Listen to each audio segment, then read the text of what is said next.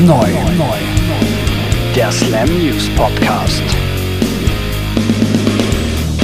Josh Arm von den Queens of the Stone Age ist leicht angepisst von seinem Label Interscope Records.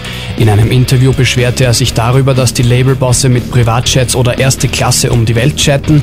Andererseits sei kein Geld da, um zum Beispiel Tour-Supports für Bands zu buchen. Josh Arm reiht sich mit diesen Vorwürfen hinter Trent Reznor und den Jungs von And You Will Know Us by the Trail of Dead ein, die ihrem Unmut gegenüber Interscope Records unlängst auch Ausdruck verliehen haben.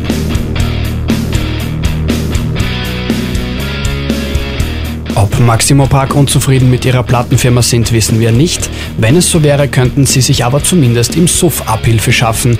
Die Band bekommt nämlich derzeit ihr eigenes Bier designt. Maximo Brown Ale soll die neue Marke heißen und wird in ganz England erhältlich sein. Gebraut wird der gute Gerstensaft in Maximo Parks Heimatstadt Newcastle. Frontmann Paul Smith findet die Idee sehr lustig und fühlt sich aber auch geehrt. Bleibt uns nur noch eins zu sagen. Cheers! Wer vom ganzen Weihnachtsrummel schon die Schnauze voll hat, wird sich freuen, dass einige Festivals schon die ersten Bands bestätigt haben, die uns im Sommer wieder gute Laune bescheren werden.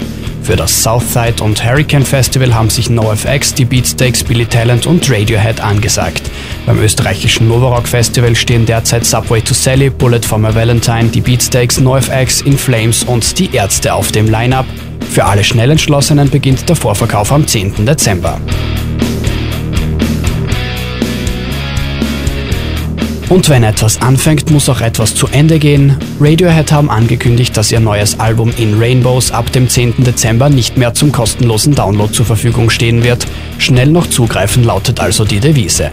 Für alle, die Radiohead-Platten lieber in physischer Form zu Hause haben wollen, gibt es In Rainbows ab 31. Dezember auf CD und Vinyl.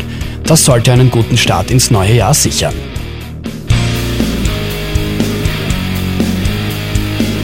Der Slam News Podcast.